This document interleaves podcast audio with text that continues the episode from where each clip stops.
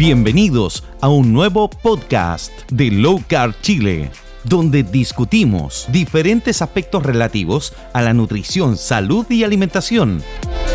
Les recordamos que esto no se debe considerar como una pauta nutricional ni médica, simplemente es una conversación entre amigos.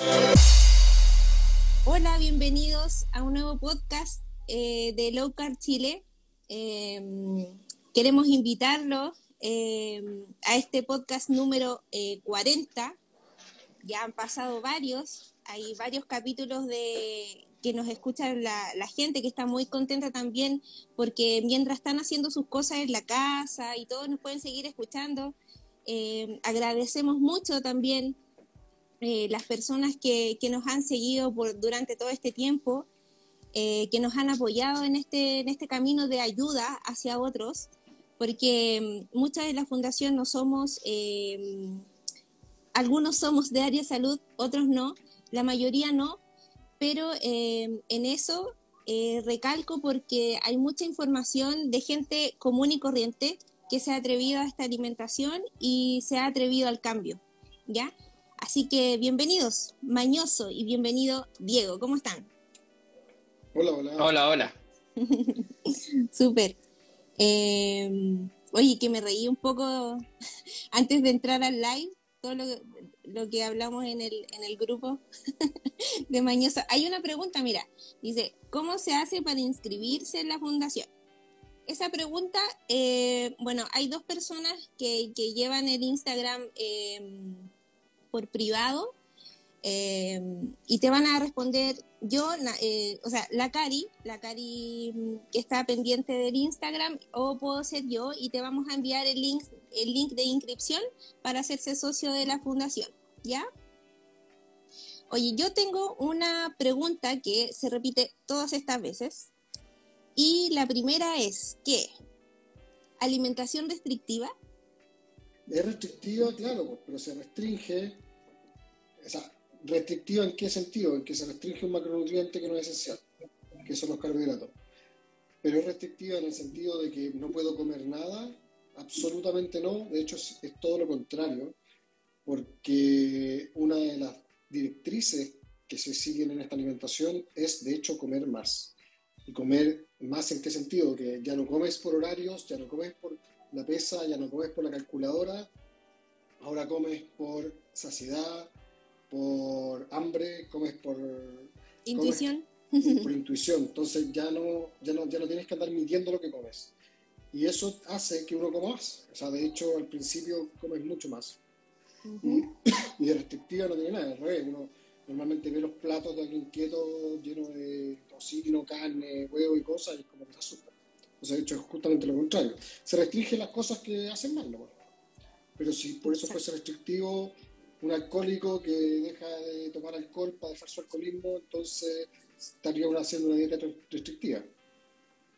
No tiene sentido. Exacto. Están poniendo buenas preguntas. Sí, una pregunta, por favor. Dice, si no hago ejercicio, ¿podré bajar de peso? Es muy fundamental, fundamental el ejercicio. Mm, voy a tomar esta pregunta.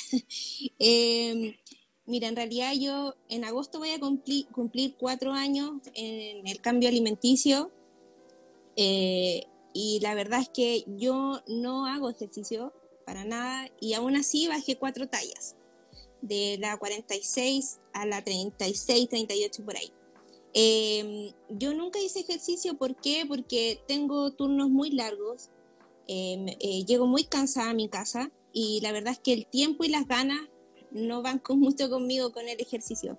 Sé que es muy bueno, sé que mm, eh, tu mente se desestresa muchísimo con el ejercicio, que obviamente sí te ayuda, eh, pero em, la baja de peso no va solamente con el ejercicio. O sea, Diego, no sé si me podéis eh, ayudar, pero creo que es como un 80% el cambio alimenticio y un 20% el ejercicio, una cosa así, ¿no? Nada, sentar en el sillón, da lo mismo. El ejercicio es para otra cosa, el ejercicio es súper bueno para mover el metabolismo, para hacer masa muscular, la masa muscular es fundamental para, eh, para todo el tema pulmonar, o sea, quien llega a una edad adulta a la tercera edad con masa muscular tiene mucho más sobrevida que una persona que no llega con masa muscular. Sí, claro. Y a mayor masa muscular tienes mayor gasto basal también de energía.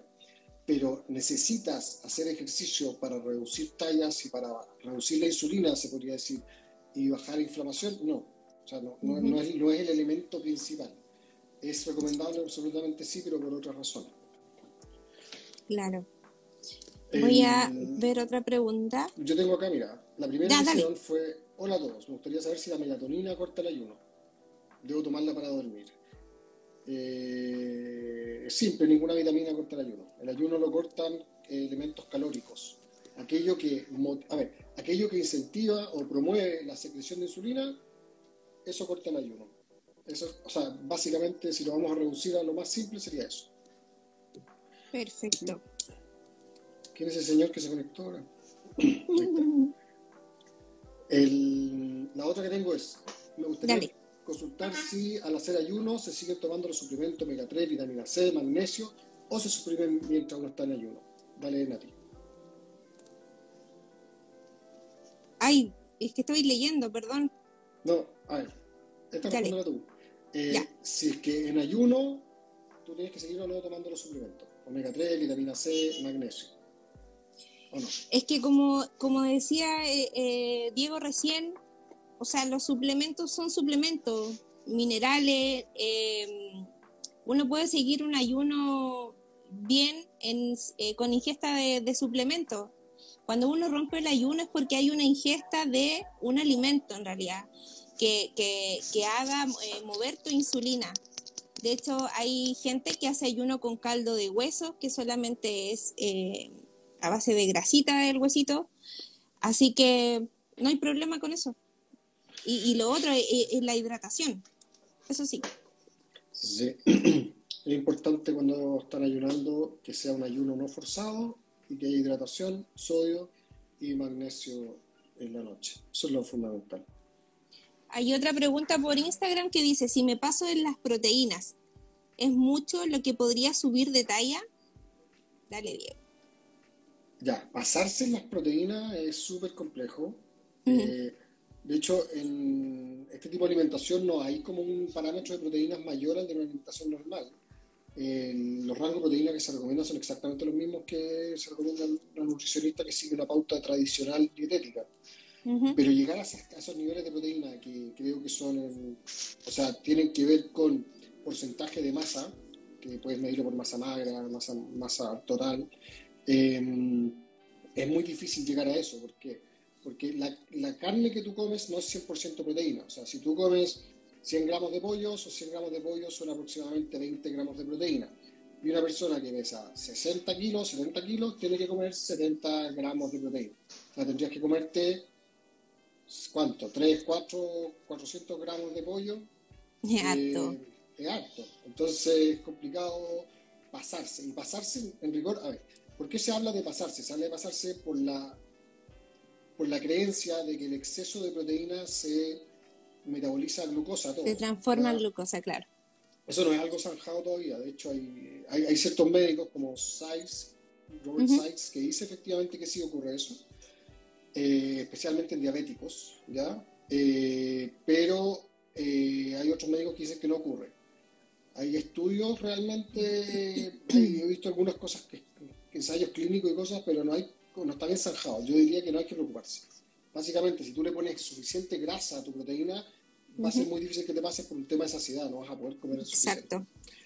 Eh, Ahí te pilla el, te pilla el volumen y te pilla eh, la, activación de la leptina por efecto de la grasa.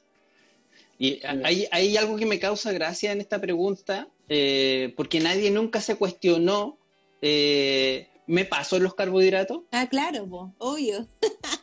y resulta de que el 60% de la ingesta de la gente normal, incluso más, es de carbohidratos y nadie se preocupa por pasarse de los carbohidratos. Pero cuando se trata de meter carne... Sí, claro, porque hay gente que dice, no, si yo solamente me como medio pan en la mañana y otro mm. medio pan en la tarde. Eso es todo lo que carbohidratos que como. Es porque creen que la proteína daña el hígado, o sea, daña los riñones y que la grasa Exacto. infarto pues los carbohidratos no hacen nada. Esa es como la creencia tradicional. hay otra pregunta que anoté chiquillos, pero hay muchos que pesan la comida. ¿Con qué fin? Eso es un fin de... Así es bien simple la respuesta, tiene que ver con un tema de, que la alimentación keto, o sea, en rigor, cuando se hace al inicio, eh, no, te, no puedes pasarte de 20 a 30 gramos de carbohidratos. Entonces, para poder medir aquello, como uno no sabe bien leer etiqueta, no sabe qué comidas tienen carbohidratos o no tienen carbohidratos, eh, hay ciertas aplicaciones de macros y calculadoras que después no las necesitas en realidad. Tú sabes qué puedes comer y qué no puedes comer. Pero al principio se usa, no es, no es requisito, no es necesario. Las personas que están en Telegram en nuestro grupo no las necesitan porque mandan sus platos y uno le dice las dejan no, esto sí.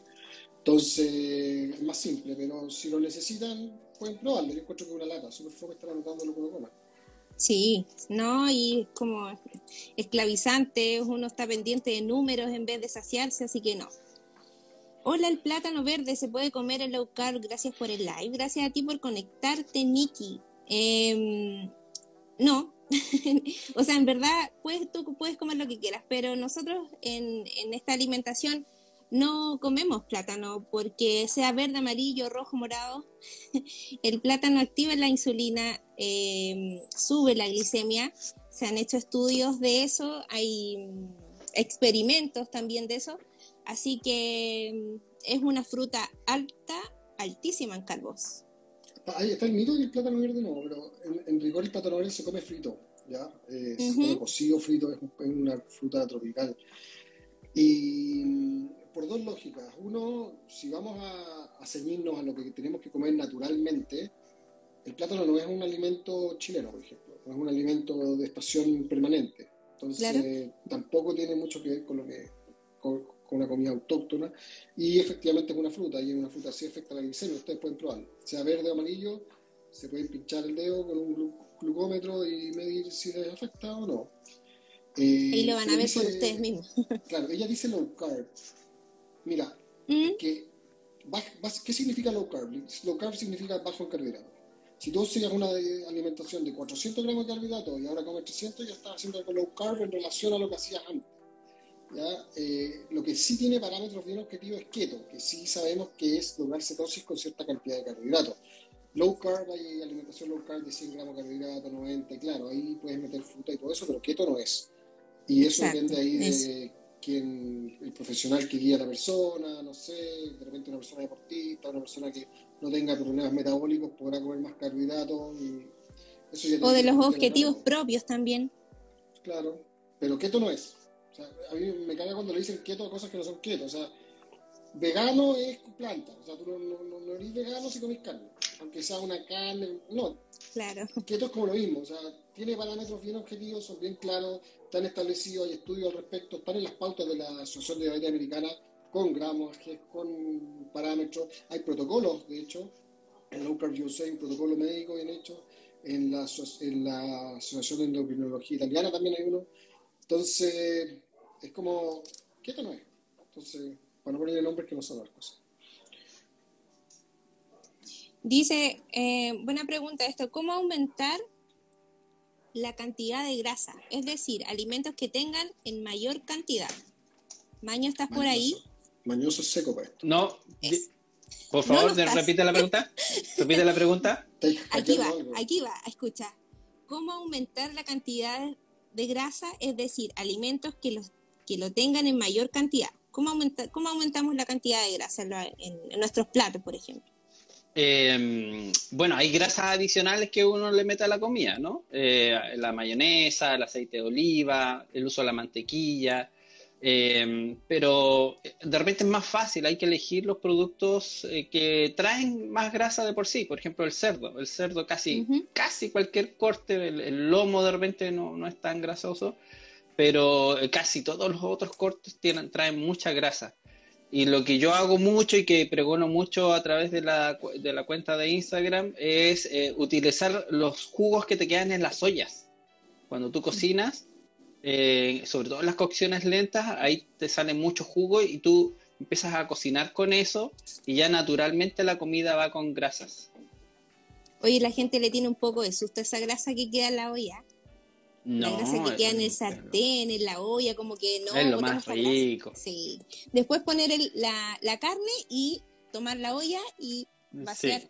Hoy día, hoy día tiré algo ahí a, todos lados, la tiré. Es que eh, ayer hice uso buco, eh, saqué, que se comieron todos, ¿cierto? Que eran los huesos, que los huesos, y te queda ahí un poco la cebolla, el morrón, el tomate, y yo eso lo filtro. Entonces, por un lado me salen todos los líquidos, que ese líquido es, bueno, agua, es colágeno, es grasa. Y por otro lado te quedan los sólidos. Y, yo eso lo, separo, los sólidos los muelo, me sale una pasta o, una salsa, dependiendo cómo la trate, y esos jugos yo cocino con esos jugos.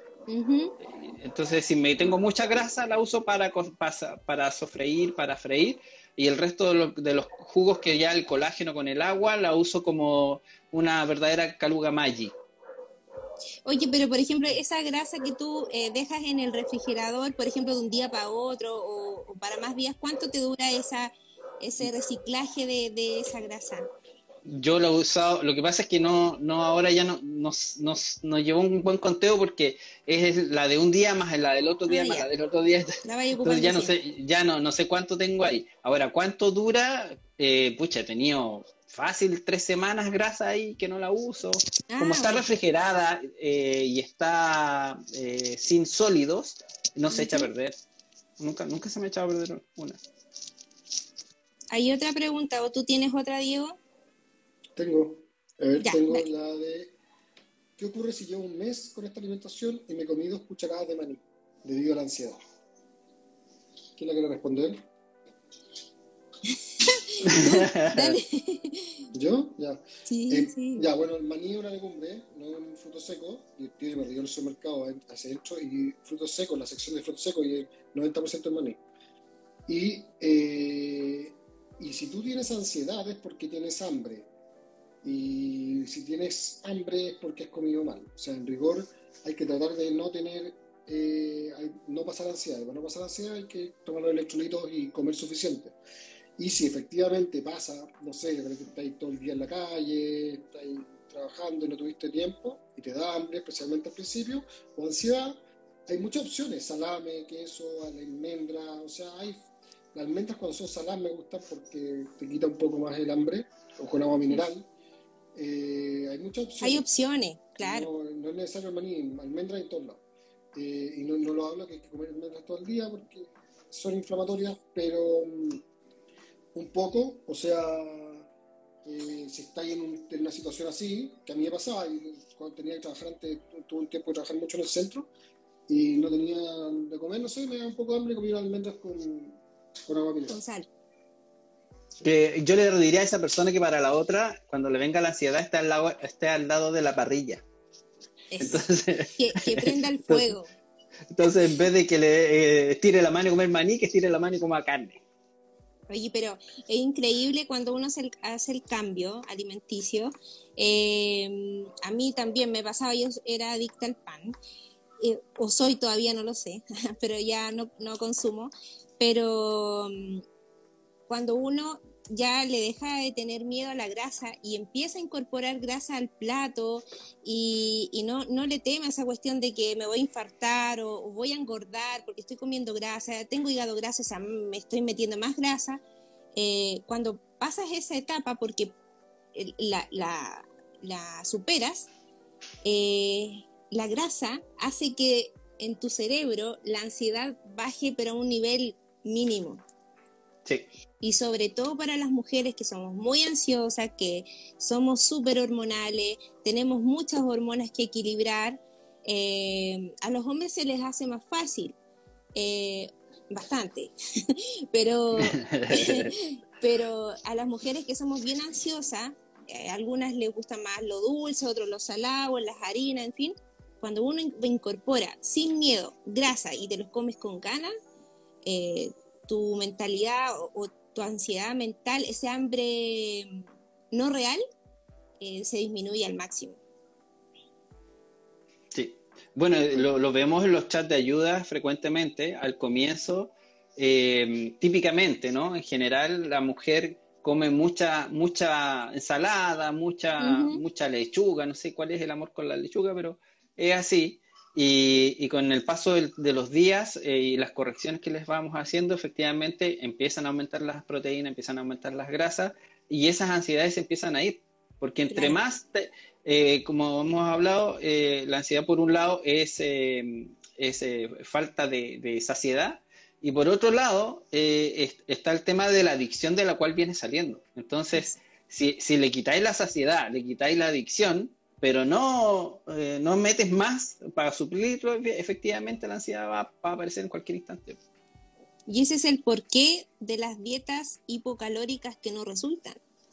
Y de eso me, me, me, me agarro de una pregunta que dice, cuando uno hace una dieta hipocalórica, por lo general se pierde grasa y un porcentaje de músculo. ¿Pasa lo mismo con este tipo de régimen? Dieguito, eh, no, no, no pasa y de hecho eso está súper estudiado, requiere contra estudiado. Eh, Steven Finney creo que fue el primero que empezó a hacer estudios con eso, lo hizo un deportista de elite. ¿Y por qué no? Por una razón bien lógica. Esta es la, analogía de Andy Fan, la del sillón, que es bastante buena para explicarlo. Cuando, tú, cuando tu cuerpo necesita catabolizar músculo para generar glucosa, o sea, sintetizar tejidos musculares y aminoácidos para transformar glucosa, es porque no tiene otro lugar de donde sacar glucosa. Y eso ocurre en las personas que están que comen constantemente carbohidratos y tienen la insulina elevada. Cuando tú haces una alimentación baja en carbohidratos y aumentas la grasa, o sea, una alimentación keto, lo que ocurre con tu cuerpo es que empieza a depender de las grasas. Y las grasas que consumes pasan a ser tu fuente principal de energía. Las grasas almacenadas como las grasas que consumes. Y la, la la oxidación de esa grasa, o sea, las, cuando se sintetizan esas grasas, también emana un elemento que se llama glicerol. Y glicerol, cuando se unen dos moléculas de glicerol, tú creas una molécula de glucosa. Y tu cuerpo es capaz de obtener glucosa de las grasas. Y cuando estás adaptado, la obtienes incluso mucho más ahí que de otra fuente. Entonces, no hay un déficit de glucosa. Es, es cosa de ver a alguien que hace keto hace mucho tiempo. Yo llevo cinco años y te pinchas y tienes glucosa normal. ¿De dónde sale esa glucosa? No estás catabolizando músculo. De hecho, te aumenta la uh Viene de ahí. Y Andy Fang lo explica con una analogía súper interesante que tiene que ver con un sillón. Y yo vivo en una cabaña en invierno y para prepararme para el invierno corto madera en verano. Corto madera y lleno un, un granero de madera y tengo todo el granero lleno de madera. Ese granero de madera sería la grasa almacenada. Pero llega el invierno y en vez de usar ese granero, voy y agarro el sillón y lo quemo. Tiene un sentido. El sillón serían los músculos. ¿Y por qué hago eso? Porque como tu cuerpo no sabe buscar la madera de ese granero, o sea, la grasa, no puede acceder a ella, y no puede acceder porque hay una hormona que se llama insulina que cuando está muy elevada le inhibe al cuerpo acceder a esa grasa, tiene que ocupar la energía de los músculos. Y por eso ocurre. Y hay un detallín adicional ahí que también se desprende de lo que veníamos hablando, y es que la vasta mayoría de la población está, come muy baja proteína. Sí. Y, al meterse a keto, que eh, es, eh, keto es normoproteico, em, eh, es mayor la ingesta de proteína de la que venían consumiendo. Entonces, el músculo ahí se ve reforzado. Recordemos que la síntesis muscular es por la proteína que estás ingiriendo y por el estímulo. Entonces, en, una población generalmente normal eh, o tradicional, es, hay poco estímulo y hay poca proteína eh, en circulación. Así que eh, no hay degradación muscular. Lo hemos visto chorrocientas mil veces. Bien. Hay otra una pregunta que es para el Mateo del curso, o sea, para Diego, que lo puede explicar mucho mejor. Dice, ¿qué opinan de la diabetes tipo 2 que se inyecta insulina. Yo creo que ahí está un poco confundida porque la que se inyecta insulina es en la no, pero. Con, ah, sí. Ya, dice, ¿qué opina de la DM2 que se inyecta insulina? ¿Qué opinan?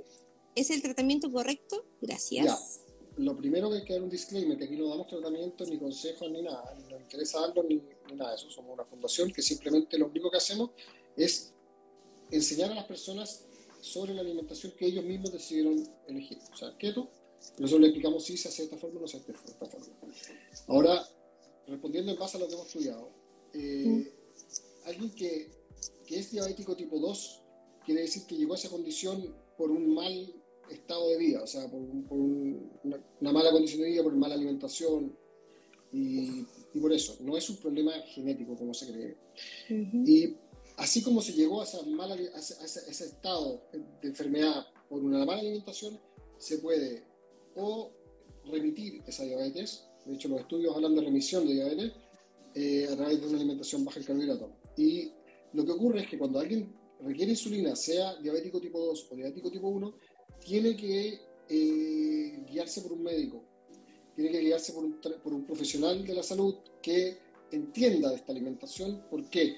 Porque hay que regular la insulina. Cuando tú reduces los carbohidratos, tienes que reducir la insulina necesariamente para que no te dé una hipoglucemia. Entonces, esa reducción de insulina tiene que hacerse, ¿por qué? Por un médico que entienda, porque normalmente eh, los médicos, tradicionalmente lo que hacen es aumentar los carbohidratos para, para equipararlos a un, a un, nivel de insulina que dan según otros parámetros. Y no, no piensan en bajar la insulina. Entonces, si tú reduces los carbohidratos, tienes que reducir la insulina. ¿Ya? Eh, y hay, de ahí nos pueden preguntar, pero hay bastantes médicos que tienen el tema. Y lo recomendable sí es, cuando hay insulina dependencia, hacerlo con un profesional de la salud. Este comentario les va a gustar. Dice, y, y Macías y algo así. Desde que comencé con esta alimentación, he gastado menos en el supermercado porque ya no compro procesado ni miles de verduras que nunca me alcanzaba a comer. Hermoso.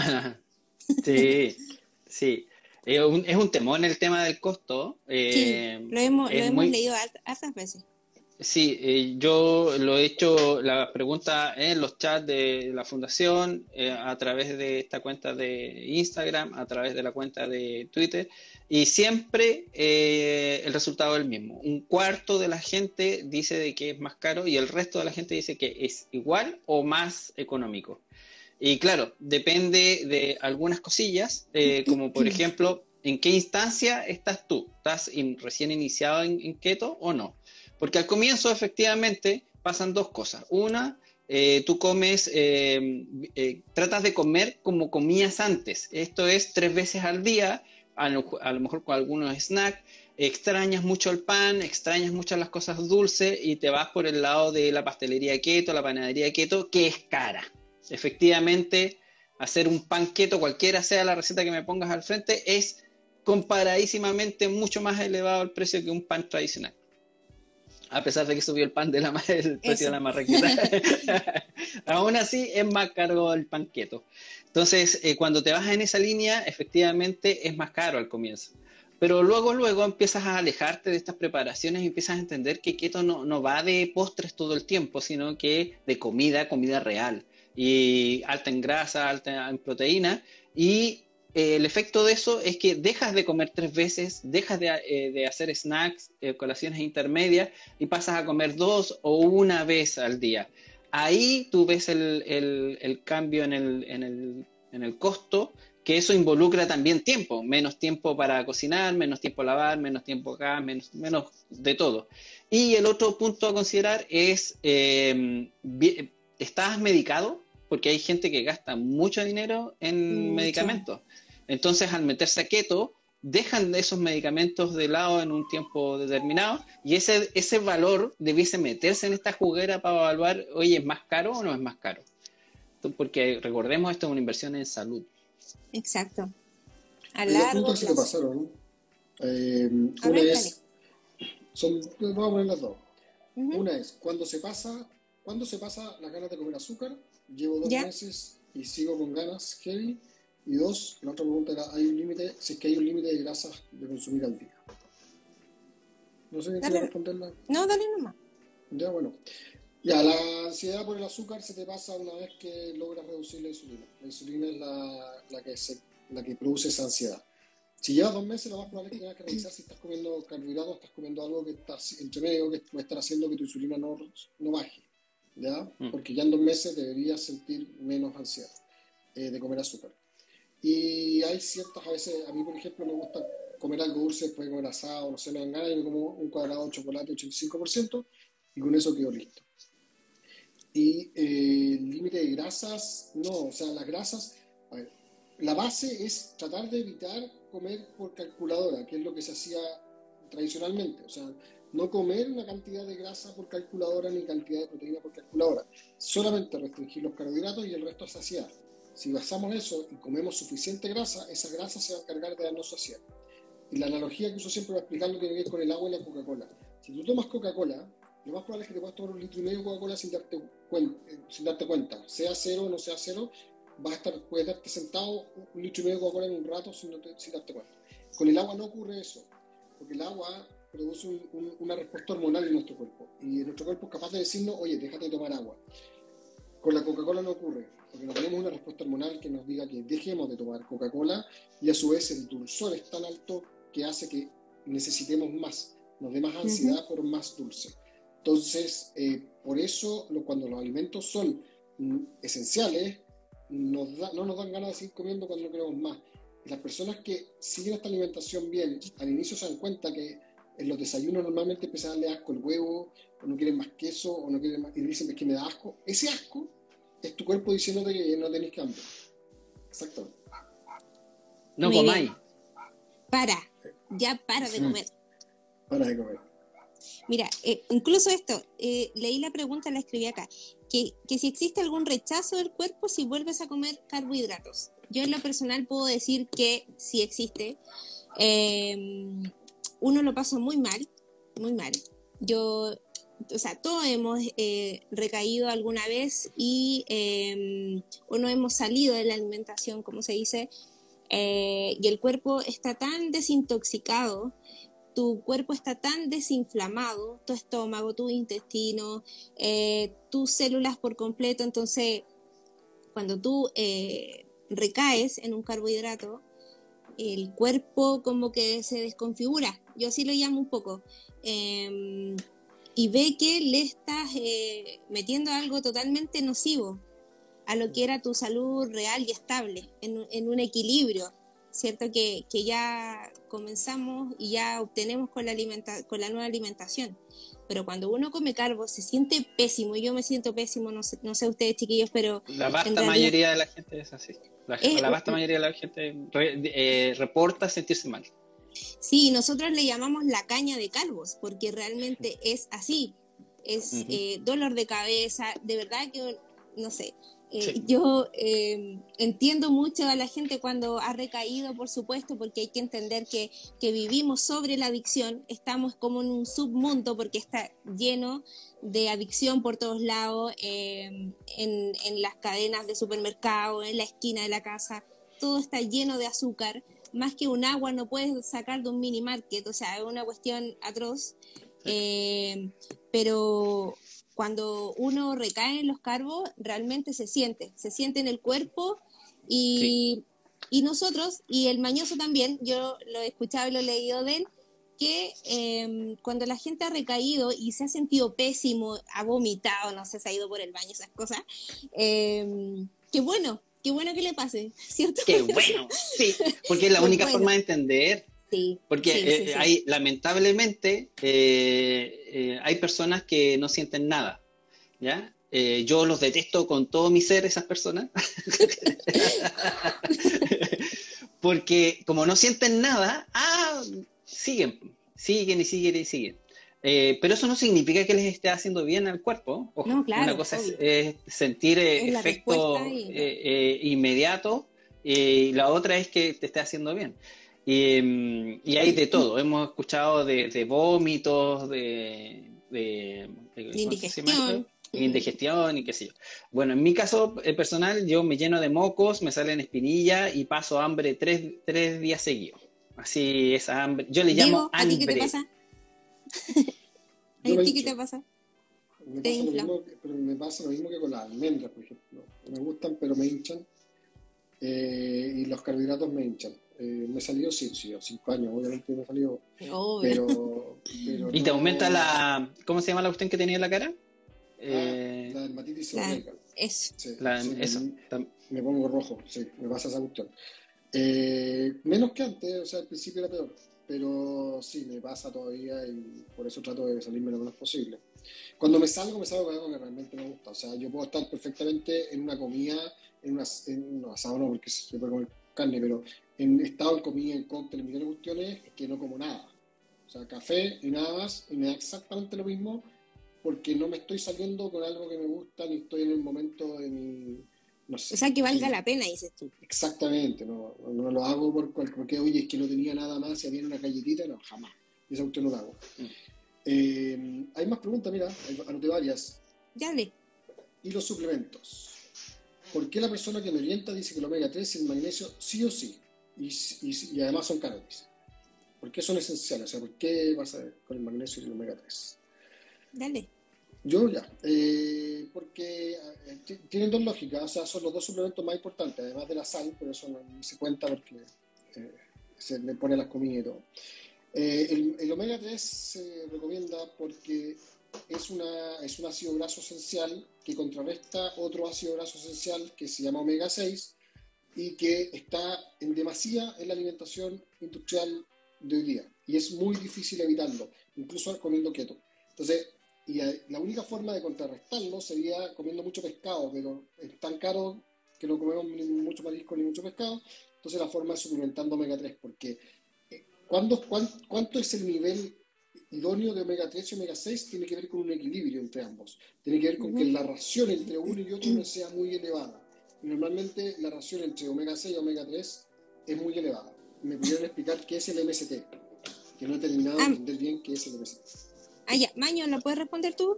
Es un tipo de, grasa em, de, cadena eh, media. Eh, em, es beneficiosa, sí es beneficiosa, pero como siempre lo he dicho, em, el ser humano no evolucionó con MST debajo del brazo. Evolucionamos con un sinfín de grasas. Es buena, si te lo puedes, eh, pero es cara. Así que si te lo puedes permitir comprar, cómpralo y consúmelo, pero no es eh, eh, indispensable para hacer una buena dieta keto. MST significa Medium Chain Triglycerides y se saca normalmente del, aceite de coco, ¿ya? Y lo que se hacen es extraer los aceites, ácidos grasos de cadena media que se absorben como la glucosa se podría hacer. Uno los consume y no necesitan pasar por el hígado para ser absorbidos, pero no, no son necesarios, o sea, no, no, le veo utilidad a menos que sea un tratamiento de Alzheimer Mira, Diego, esta pregunta te va a gustar. Soy hiperresponder y ya estoy ceto adaptada. Mi LDL es de 400. Ahora migré de saturadas a monoinsaturadas, pero nos hace igual. No, pues. a ver, súper bien. Los hiperresponders vienen de Dave Feldman. Si quieren investigar qué son, son aquellos que tienen el LDL muy elevado, los triglicéridos muy bajos y son normalmente personas súper fitness. Eh, según Dave Feldman, son la clave de la salud, eh, esas personas. Así que qué bueno que tenéis suerte. Eh, lo, que, lo que pasa es que no tenéis por qué estar cambiando grasas desaturadas y saturadas. Uno tiene que comer alimentos que tengan, o sea, que sean esenciales y normalmente las grasas esenciales son todas saturadas, que insaturadas. Así es. O sea, yo no forzaría el cambio de grasa. Yo personalmente no lo haría. No, no tiene sentido, no, no, tiene mucha razón. Eh, de hecho, tú tienes una condición que es calificada por Feldman como una condición muy exclusiva y, y aprovechala. O sea, los hyper responders son los que tienen la capacidad de correr muchísimo sin cansarse, sin comer nada, tienen capacidad de hacer ejercicio, no engordan, o sea, súper bien. Mira, esta pregunta, una persona con insuficiencia renal, si es que puede seguir este estilo de vida. Esta es la misma respuesta que yo tuve, el, bueno, familiar con, con insuficiencia renal y de hecho falla renal. Eh, acá la respuesta es la misma que el diabético tipo 2. Eh, no tienen que seguirlo con un profesional de la salud, con un médico que sepa esta alimentación, porque si no, no te va a dejar hacerla o no te va a ayudar a hacerla. Es imposible que lo haga, especialmente con alguien con insuficiencia renal. Y lo que pasa es que incluso te diría que es más drástico que alguien que tiene que es insulino dependiente. ¿Y por qué? Porque esa persona tiene sus riñones ya no están funcionando como deberían funcionar y por ende tiene que restringir muchos alimentos, palta, alimentos altos en potasio, incluso la cantidad de agua que toman al día, tienen que tomar agua, dependiendo del nivel de insuficiencia renal, tienen que tomar agüita de sorbos, poquita, entonces así solo no, o sea, hay que hacerlo con, busquen profesionales, que en la fundación tenemos profesionales ahí que son amigos nuestros que saben del tema y pueden apoyarlo. Yo lo haría 100% con un profesional de la salud que supiera, con un médico. Bien. Y, cabe mencionar que ese daño renal no se produjo por estar eh, por comer alto en eh, proteínas, lo más probable, porque la, población toda come baja eh, dosis de cantidad. O por la sal también. O por la sal, o por la grasa. Ese daño se produce, se produce antes. De hecho, los riñones filtran residuos, eh, que efectivamente hay residuos en la proteína y son encargados los riñones de filtrarlo, pero ¿por qué se dañan los riñones? Si esa es su labor. No se dañan por su labor. Lo que mm. ocurre es que se cree, haciendo una correlación causal media espuria, de que, de que porque la persona está filtrando eh, residuos de proteína, es que ese exceso de proteína, eso fue producido por un exceso de proteína. Y en mm. rigor no es por eso, en rigor es porque la persona comió cosas que no debería comer, eh, eh, cosas con demasiada insulina y carbohidratos que lo que producen es que producen daño en los glomérulos que filtran, que están en los riñones, y esos glomérulos se van cicatrizando, y esa cicatrización, que es irreversible, va produciendo el daño. O sea, son como pequeños capilares muy finitos. Es muy similar a lo que pasa con la diabetes que se ve en la, en la retina, en el ojo. Son capilares tan pequeñitos que se pueden ver ahí. Y lo que ocurre es eso es básicamente carbohidratos. Otra pregunta, ¿y qué pasa con las verduras? ¿Hay algo que se puede hacer para, para comer verduras y uno no se vaya por el baño? Mañoso. mañoso, dale, dale, dale. bueno, lo que, a ver, eh, las verduras tienen fibra, ¿no? Eh, ahí viene la fibra y la fibra, el 90 y algo por ciento de, la fibra contenida en las plantas eh, no la absorbemos, la botamos. es decir, es caca. Así que entre más plantas tú comas, eh, más vas a hacer, más vas, a ir al baño. Em, con todo, en keto la, la, cantidad de plantas que comemos no es, no es tanta, o sea, no debiese haber un problema. El problema que menciona la persona ahí, eh, que lo hemos visto, hay algunas personas que cuando se meten a keto les genera algún grado de indigestión. Eh, hemos visto hasta casos de dos semanas de indigestión. Eh, en esos casos habría que haber, hacer un ajuste en, la cantidad de grasas que se ingiere en el día. Habría que analizar si es que está tomando mucha sal, si es que está tomando mucho magnesio. hay, hay casos, hay, hay diferentes casos. Pero no es norma. Hay otra acá que dice, ¿qué tan cierto es que después de una recaída es bueno hacer un ayuno? Entiendo por recaída comer carbohidratos. No, pues eso es como un castigo. Sí, dedito para eh, abajo. Sí, eso no se hace. Em, y, lo, y lo otro que recién hablábamos, que uno de los efectos de comer carbo, al menos en mi persona, es que me da más hambre. Yo las veces que me salió, al día siguiente tengo más hambre que de, la mm. costumbre. Entonces yo, imposible, ¿no? Impensaba ayunar. Em, y cuando tú te llegas a salir de, la alimentación, lo que tienes que hacer a los días siguientes es levantarte y dar vuelta a la página y empezar y seguir como siempre lo has seguido. Y seguir con los cinco huevos con mantequilla y con todo, porque el ayuno no es culposo, no debe ser así. Yo siempre aconsejo lo mismo. Yo no soy buena para ayunar, eh, ayuno poco. Em, cuando ayuno me siento muy bien, muy libre, muy descansada pero eh, no, cuando yo me salió no me castigo así. Antes sí lo pensaba, antes. Eh, cuando yo comencé con la, alimentación muy solita y todo, después llegué a este, a este mundillo con estos chiquillos buena onda, eh, que me enseñaron varias cosas y lo peor es hacer ayuno después de una recaída. Jamás por castigo. El ayuno se hace, es totalmente intuitivo y el cuerpo va diciendo lo que tienes que hacer. Así que no. Ahí, a ver, eh, tenemos ya. El potasio, esta es fácil, la respondo rápido. Se puede tomar en ayuno, el potasio, por lo menos según lo que yo he estudiado, el potasio no se suplementa, o sea, no hay que estar suplementando potasio. Eh, no es necesario, se obtiene la comida nomás. Por lo menos lo aprendí cuando tuve el caso del tema renal, el potasio no es bueno suplementarlo. ¿Cómo hago la dieta cetogénica sin vesícula, Nati? Tenemos muchos eh, miembros en la fundación, amigos, monitores que no tienen vesícula, eh, que se han atrevido a, comenzar la alimentación, eh, bueno, siempre aconsejándolos que cuando comienzan la alimentación hay unos desajustes por la por la ingesta de grasa, porque al principio sí, el cambio alimenticio eh, te hace comer más grasa al principio, obviamente para tu saciedad, para equilibrar las hormonas y todo eso, pero no es una condición para no estar en low carb o en una dieta cetogénica. eh, las grasas se, eh, se metabolizan igual, de la misma forma. Eh, no es una restricción, así que no tengan miedo de comenzar la alimentación sin vesícula porque no interfiere en nada. Solamente ajustar la ingesta de grasa si es muy molesto para ti, porque lo único que puede pasar es que vayas al baño más frecuente. Así que no hay ninguna no, hay nada con eso. Yo tengo una pregunta que quiero que responda Mañoso. A. Ah, eh, ¿En cuánto tiempo aprox el cuerpo se adapta para poder hacer cardio? ¿Ya? A un nivel avanzado. personalmente hice al mes, tratando de llegar a mi nivel anterior y fue un desastre. Me sentí pésimo. Y déjame contarte el contexto porque es un amigo que él anda en bicicleta y bastante, el seco. Y, pero creo que se lo respondáis tú porque cuenta de tu experiencia, qué haces tú y qué onda.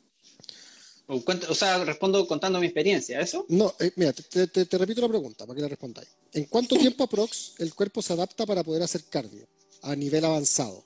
Personalmente, hice cardio al mes, o sea, estuve entrenando al mes de seguir esta alimentación, tratando de llegar a su nivel anterior al mes, y fue un desastre, me sentí pésimo. Mm. Sí, eh, bueno, hemos, ah, hemos visto algunos casos de de más de cuatro meses de, adaptación para poder llegar al rendimiento que tenías previamente. Em, y, creo que la Josefina encontró un caso que se demoró más aún. Eh, por eso es que los que son deportistas y, ven esto, este sistema alimenticio como una opción, em, tienen que verlo con, tiempo en el sentido de, de, que no les vaya a chocar con una competencia o algo por el estilo. En lo que yo hago es nadar. Y yo todo el año pasado eh, fui a varias competencias, hice la primera competencia que partí fue en aguas abiertas, hice 2.000 metros y fui con 20 horas de ayuno. Eh, así que de que se puede, se puede. dependiendo de algunas cosas, podría ser que hay que hacer algunos ajustes, pero sí o sí tienes que pasar unos 3 o 4 meses, mentalizarte mm. a unos 3 o 4 meses de, de adaptación. Y, eso significa que en esos tres o cuatro meses no vas a rendir como rendías. Exactamente. Oye, nos quedan seis minutos. Ya, entonces tengo aquí, a ver, hagámosla rápida. Eh, voy a cortar las preguntas acá. Entonces, chicos, ¿me pueden explicar el efecto de la subida de insulina cuando se realiza una comida? Que explicar la insulina. Ya. La insulina es una hormona que se encarga de señalizar a tus células que ingieran glucosa que hay en tu sangre. ¿ya? O sea, la, la insulina es esencial. Tú no vives sin insulina. Cuando tú comes alimentos, la insulina se eleva para poder absorber la glucosa. Súper simple lo que estoy explicando. Cuando tú comes carbohidratos, como son básicamente azúcar, a más azúcar que comas, más insulina requieres para poder absorberla a través de tu célula.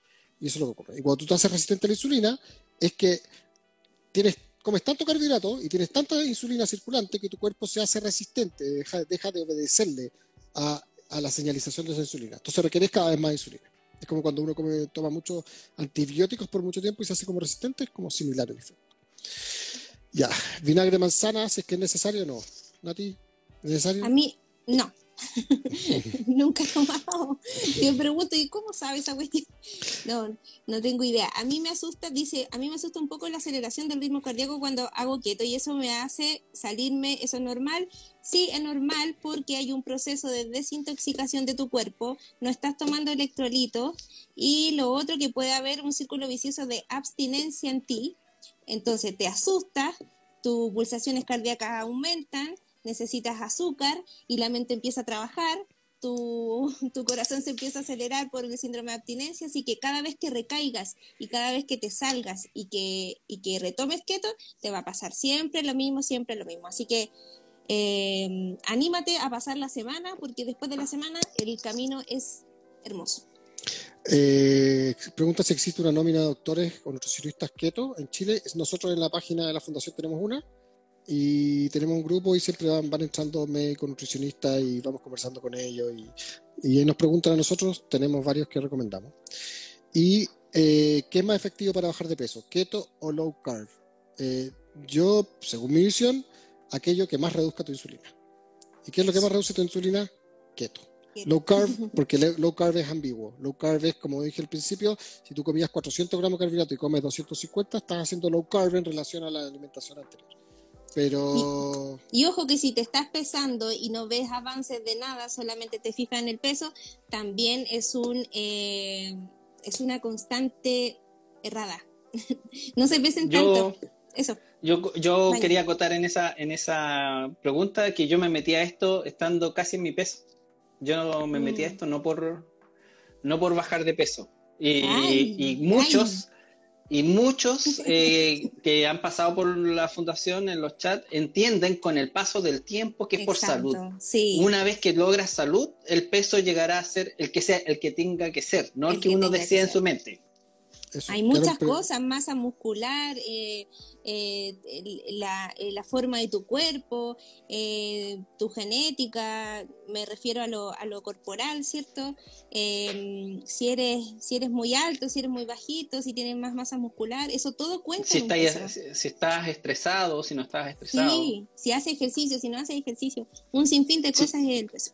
Si te acostáis a la una de la mañana, si te acostáis a las 10 de la noche. Si fuiste al baño, no fuiste al baño y te pesaste también. Sí. si la pesa está mala. también. Hay hartas preguntas, pero ya dejémoslo sí, vamos a terminar. Pero qué bueno que hubo esta pregunta porque podemos repetirlo. Sí, bacán.